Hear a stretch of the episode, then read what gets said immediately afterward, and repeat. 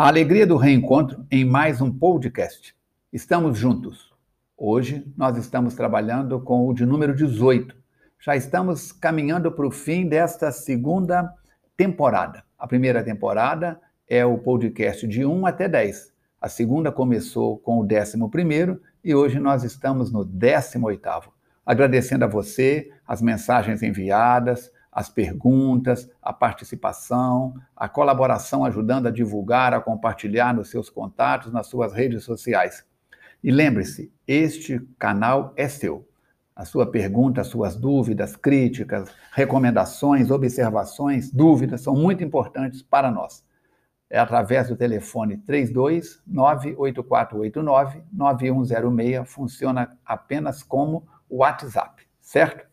E aí você pode mandar seus dados e nós vamos fazer contato e responder ao que você nos enviar. O ideal é que você comece assistindo desde o primeiro, mas pode assistir também de forma aleatória. No, no número anterior, o 17, nós começamos falando sobre mediunidade e hoje as perguntas tivemos que dividir. Tem mais perguntas sobre o mesmo tema. Falcone, qual que é o maior desafio, ou melhor, qual que é o maior escolho do apostolado mediúnico? Tchan, tchan, tchan, tchan. Pois é. O primeiro inimigo do médium reside dentro dele mesmo. Basta ele olhar no espelho. Mas também, felizmente, dentro dele reside o melhor amigo. Qual que vai ficar mais forte? Entra no YouTube, digita Armando Falcone, uma lenda indígena, e você vai saber qual que vai ficar mais forte. Então vamos lá. Frequentemente, é o personalismo, é a ambição, a ignorância ou a rebeldia no voluntário desconhecimento dos seus deveres à luz do Evangelho, os fatores de inferioridade moral que, não raro, conduzem à invigilância e à confusão o médium, afastando-o dos campos produtivos para o ambiente improdutivo. Contra esse inimigo, é preciso movimentar as energias íntimas pelo estudo, pelo cultivo da humildade, pela boa vontade, com melhor esforço de autoeducação, a claridade do Evangelho. O segundo inimigo mais poderoso do apostolado mediúnico não reside no campo das atividades contrárias, contrárias à expansão da doutrina, mas no próprio seio das organizações espiritistas, constituindo-se daquele que se convenceu quanto aos fenômenos sem se converter ao Evangelho pelo coração trazendo às fileiras do Consolador os seus caprichos pessoais, suas paixões inferiores, tendências nocivas, opiniões cristalizadas no endurecimento do coração, sem reconhecer a realidade de suas deficiências e a exiguidade dos seus cabedais íntimos. Habituados ao estacionamento, esses irmãos infelizes desdenham o esforço próprio, que é a única estrada de edificação definitiva e sincera para recorrerem aos espíritos amigos nas menores dificuldades da vida, como se o apostolado mediúnico fosse uma cadeira de cartomante. Assim, incapazes do trabalho interior, pela edificação própria na fé e na confiança em Deus, dizem-se necessitados de conforto. Se desatendidos em seus caprichos inferiores e nas suas questões pessoais, estão sempre prontos para acusar e escarnecer, a coisa complica. Falam da caridade, humilhando todos os princípios fraternos. Não conhecem outro interesse além de quê? Do que lhes lastreia o seu próprio egoísmo. São irônicos, acusadores e procedem quase sempre como crianças levianas e inquietas. Esse, esses são também aqueles elementos da confusão que não penetram o templo de Jesus e nem permitem a entrada de seus irmãos. Esse gênero de inimigos do apostolado mediúnico é muito comum e insistente nos seus próprios processos de insinuação, sendo indispensável que o missionário do bem e da luz se resguarde na prece e na vigilância. E como a verdade deve sempre surgir, no instante oportuno, para que o campo apostolado não se esterilize, faz-se imprescindível fungir dele. Então, nós estamos vendo aí que, dentro do médium, estão aí orgulho, vaidade, presunção, né? todos esses fatores que complicam em muitos casos e como complicam. Outra pergunta, outro internauta. Onde a luz definitiva para a vitória do cumprimento do apostolado mediúnico? Essa caridade divina está onde? O Evangelho de Jesus, com o qual O candidato à mediunidade, o missionário da mediunidade, deve estar plenamente identificado para a realização sagrada da sua tarefa. O médium sem evangelho pode fornecer as mais levadas informações ao quadro das filosofias e ciências fragmentárias da Terra. Pode ser um profissional de nomeada, um agente de experiência do invisível, mas não poderá ser um apóstolo pelo coração.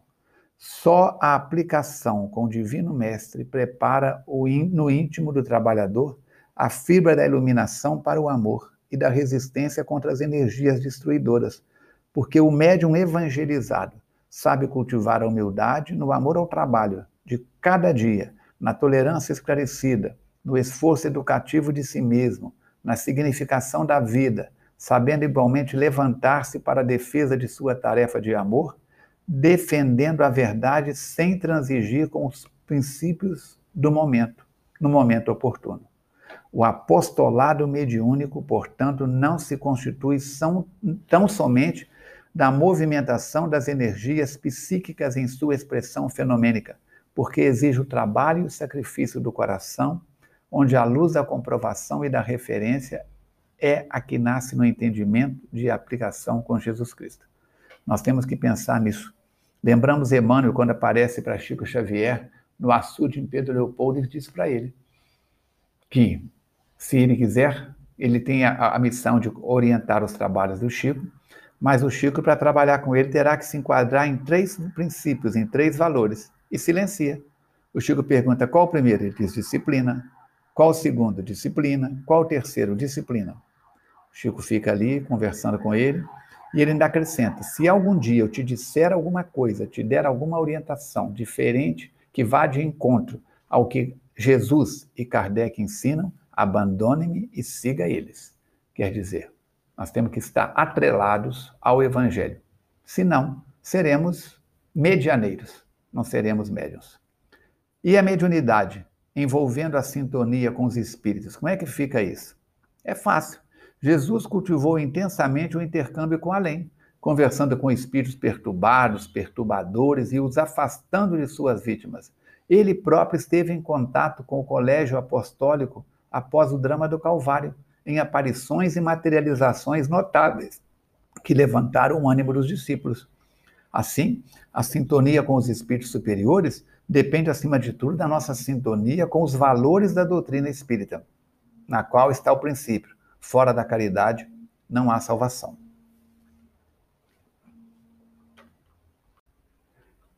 Pergunta outro internauta. Se Jesus mantinha o um intercâmbio com além, por que não se manifestam os espíritos no seio das suas igrejas, mostrando a realidade da vida espiritual, a fim de corrigir seus equívocos? A resposta é, é menor do que a pergunta. Porque suas portas estão fechadas ao fenômeno mediúnico que consideram fruto de mentes perturbadas ou obra do demônio. Não há nem mesmo interesse em examinar o assunto. Quando acontece algum fenômeno mediúnico, o que, que acontece? Ou é o Espírito Santo ou é o demônio. Então fica complicado. Tá? Outra pergunta. E aqueles que agem na base do não provei e não gostei? Respeitamos. É uma atitude preconceituosa que traz lamentáveis prejuízos àqueles que as adotam, que adotam. Há multidões de espíritos desencarnados que enfrentam sérias dificuldades de adaptação à vida espiritual por estarem já desencarnados, mas ainda imbuídos da sua fantasia, das suas ideias fantasiosas sobre o além. Futuramente, Falcone, teremos sessões mediúnicas nas igrejas católicas e templos protestantes? Eu vou dizer para você que já acontecem em reuniões de movimento carismático na Igreja Católica e no pentecostal das igrejas erroneamente chamadas de evangélicas, na realidade são igrejas protestantes, mas são realizadas sem a disciplina e o conhecimento das técnicas de intercâmbio conforme a orientação espírita. Os participantes nem mesmo percebem que estão lidando com as almas dos mortos. Poderiam fazer bem melhor se lessem o livro dos médios de Allan Kardec, que é um, um, um tratado esclarecedor sobre o intercâmbio com além. Mediunidade existe em qualquer religião. Se você pegar o livro Alcorão, ele foi ditado a Maomé por dois espíritos. Eu não vou esticar o assunto, não, para você colocar lá. Alcorão, origem do Alcorão, foi ditado a Maomé por quem? Coloca lá para você ver. entendeu? Então, nós vamos ver todo esse processo. Em várias outras escolas filosóficas, científicas, religiosas, a mediunidade está sempre presente. O que, que significa o termo mediunidade? De maneira direta. Ah. Mediunidade vem do médium, do latim medius, e que, o que está no meio intermediário. Na terminologia espírita, possuem mediunidade as pessoas capazes de favorecer o, o, os fenômenos de contato com os espíritos. Mas existe aquele médium chamado espírita, que é aquele onde o fenômeno mediúnico ocorre com certa regularidade. Todas as pessoas possuem mediunidade? Sim, todas as pessoas podem sofrer a influência dos espíritos, mas nem todas possuem essa faculdade suficientemente apurada para transmitir os pensamentos. Seria a mediunidade uma condição orgânica? Costuma-se dizer que os espíritos comunicam-se pelo pensamento, o que significa que essa sensibilidade lhes é inerente. Quando encarnados, o corpo físico situa-se como uma armadura que inibe as suas percepções, dificultando o contato com os desencarnados. No médium, há uma condição orgânica especial, ainda não detectada pela ciência humana, que o ajuda a superar as limitações impostas pela carne. Leia o livro Missionários da Luz, tem um capítulo lá que fala pineal, a glândula da mediunidade. Outra pergunta. Note-se que as pessoas dotadas dessa sensibilidade enfrentam, em princípio, perturbações variadas, envolvendo a mente e o corpo. Isso é normal? Se fôssemos todos surdos, congênitos, alguém que começasse a ouvir ficaria, em princípio, perturbada por algo desconhecido, a agitar seus ouvidos e sua mente com extrema dificuldade para definir sons e palavras. Da mesma forma, quando alguém passa pelos fenômenos que não são fisiológicos no nível dos cinco sentidos, visão, audição, sinestesia, que é o tato, é, olfato e gustação, o que, que acontece? É chamado em alguns, é, algumas escolas de paranormalidade. Para nós é simplesmente mediunidade.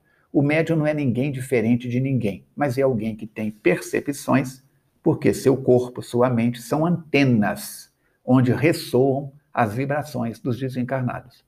O que pode acontecer com pessoas que experimentam esses fenômenos sem a mínima noção a respeito do assunto? O que, que acontece? André Luiz diz: quem não acredita na força da disciplina e do conhecimento, desça a ladeira num carro sem freio. Pode dar problema. Tendem elas, essas pessoas a procurar tratamento médico, sem resultado, já que a mediunidade não é uma doença. É a sensibilidade exacerbada que as faz confundir influências espirituais com problemas físicos e mentais. Um exemplo. Digamos que se aproxime do médium o espírito de um familiar que faleceu vitimado por câncer no estômago. Ele começa a sentir dores na mesma região o que lhe trará grandes preocupações. O médico vai lá, faz os exames, faz a avaliação, não vai descobrir nem nada. E nenhum tratamento surtirá efeito até que o espírito que está envolvendo, influenciando, seja esclarecido e afastado. Isso pode ser feito no centro espírita? Claro, sim, é onde mobilizamos os melhores recursos, com pleno entendimento é, do processo mediúnico e a orientação inadequada. É o que nós chamamos dos benefícios através do passe, da água fluidificada e, em casos mais graves, até das reuniões mediúnicas para o processo de desobsessão. E se a pessoa não é espírita e não quer procurar o espiritismo, bom, aí, se não é espírita e quer procurar o espiritismo, fica mais fácil. Agora, não é espírita e não quer procurar o espiritismo, então como é que fica? Se impossibilitado de levar alguém que fraturou uma perna ao centro médico especializado em ortopedia, podemos quebrar o galho no ambulatório. O mesmo ocorre em relação aos problemas espirituais. A doutrina espírita vem numa vanguarda de esclarecimento e ajuda quanto aos problemas gerados por influência dos espíritos. Se não há possibilidade ou interesse em procurar o centro espírita, que o paciente busque ajuda na sua igreja. Então, nós estamos vendo que mediunidade não é, não é recurso do centro espírita independe da moralidade da pessoa, do conhecimento, do nível financeiro, social, intelectual, em todos os níveis, em todas as camadas, em todas as tribos, certo? Como explicar se o surgimento de dotes medianímicos ou mediúnicos notáveis entre espíritas e não espíritas, assim como a forma traumática como eles se dissipam? Vamos lá. A mediunidade é a faculdade do espírito que o corpo reveste de células a fim de permitir o intercâmbio entre os dois mundos. Descomprometida com doutrinas, condutas e propostas morais, surge espontaneamente, ou podem ser desenvolvidas as suas possibilidades latentes em todos os indivíduos. No entanto, nas pessoas portadoras de recursos mais ostensivos, irrompe com facilidade, produzindo algum distúrbio no comportamento psicológico, orgânico ou mental, de forma que chame a atenção para a sua conveniente educação. Presente em todos os tempos e noções da Terra, somente o Espiritismo lhe é o conveniente método educativo e moralizador, ao qual nem todos estão interessados a submeter-se o que proporciona, quando não atendida convenientemente, através da vivência moral e cristã, danos graves ao seu portador, não raro interrompendo-se e permanecendo em perturbação danosa ou desaparecendo. A mediunidade é instrumento de serviço para o crescimento espiritual do seu condutor, assim como é contribuição valiosa para o bem de todos. Ser médium, portanto, conforme a visão espírita, é ser ponte de luz auxiliando aos que sofrem no além, túmulo como na terra, para que tenham diminuídas suas aflições e orientados os seus passos na direção da imortalidade. O sincero trabalhador da mediunidade tem por modelo Jesus, que é o médium de Deus. Pergunta outro internauta. Falcone, os perigos na prática mediúnica, sem estudo adequado, inibem casas espíritas bem intencionadas de expandir seu quadro de colaboradores nessa área. Que aconselhamento concretos poderiam ser oferecidos a esses trabalhadores? Muito bem, pergunta séria. O Espiritismo é doutrina dos espíritos e, portanto, que se desenvolve mediante o contato permanente com eles. Em uma casa espírita, o exercício da mediunidade e a sua prática saudável são essenciais ao bom desempenho dos seus postulados e propostas. Assim sendo, o fato de a prática da mediunidade oferecer alguns riscos não impede que se realize, mesmo porque o codificador orienta e adverte aos incautos a esse respeito, conforme se encontra colocado no livro dos médios. Estudar a doutrina e especificamente mediunidade, sua prática, seus perigos e gravames, suas bênçãos e consolações, é dever inadiável que se deve submeter todo adepto do Espiritismo, e mais particularmente aqueles que se queiram dedicar ao exercício das faculdades mediúnicas. Em qualquer atividade humana, em toda realização e busca do crescimento, o ser se depara com desafios, dificuldades e riscos que supera através do conhecimento e da ação correta que se entrega. Não constitui impedimentos ao candidato sincero da mediunidade os riscos e dificuldades que deve enfrentar a fim de bem servir. Antes seja ali um estímulo, um saudável desafio que enfrentará com galhardia, pensando nas compensações que fruirá a serviço do bem e da imortalidade. Ser médium é candidatar-se a serviço de transformação, de autoconhecimento, de autoequilíbrio.